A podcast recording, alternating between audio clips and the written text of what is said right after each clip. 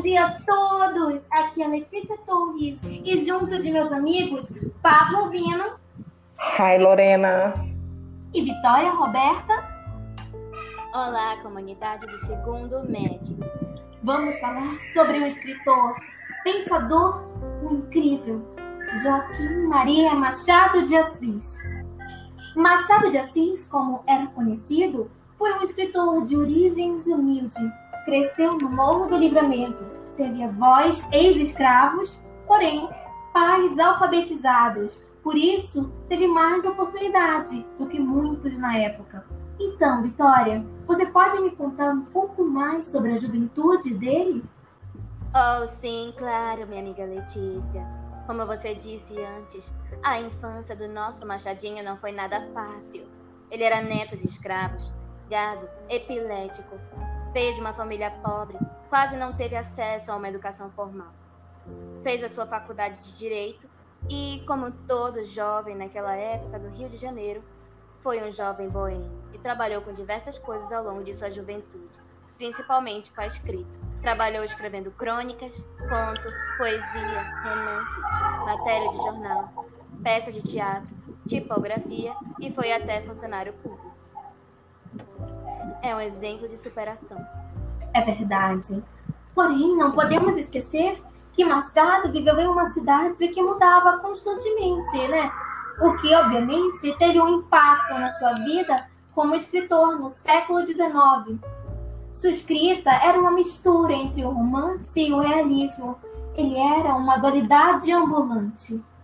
Mas e aí, Pablo? O que mais você pode me falar sobre Machado de Assis? Mana, nem te conto. Uma coisa que eu gosto muito sobre ele é sobre o termo de atemporalidade. Que mesmo que depois de anos e com mudanças na sociedade, as análises feitas por ele se refletem até nos dias atuais. Ou seja, ele era um homem muito à frente de seu tempo.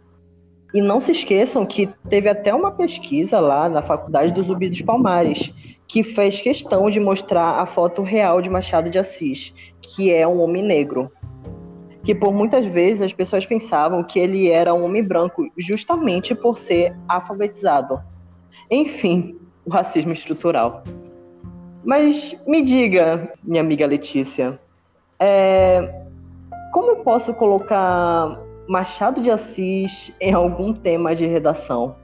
Bom, um exemplo bem simples é o de uma frase de Dom Casmurro. Se só me faltasse os outros, vá, um homem consola-se mais ou menos das pessoas que perde, mas falta o mesmo, e esta lacuna é tudo. Podemos relacionar, por exemplo, ao tema de saúde mental no Brasil, a mesma coisa sobre o alienista, por exemplo. Podemos relacionar ao fato social, enfim, muitas coisas realmente. Mas e aí, Vitória? O que você pode falar mais sobre Machado de Assis? Pois é, Letícia. Falando dessa parte da literatura de Machado, houveram duas fases, a romântica e a realista. Ele consagrou a sua prosa na fase realista com Brás Cubas. Durante muito tempo, Machado de Assis foi considerado um corpo estranho na literatura brasileira, sendo analisado por diversos escritores, pois não se classificava inteiramente em nenhuma das áreas, tanto romântica quanto realista. Cada vez que você lê o livro de Machado de Assis, você redescobre uma parte nova. A sua dualidade faz com que ele seja reconhecido como um gênio pela literatura brasileira.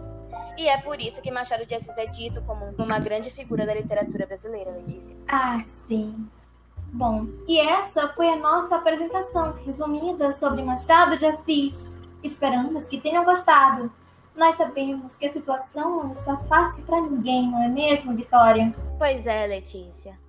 Época de provas, atividades, pandemia, coronavírus. Oh, meu Deus, Letícia.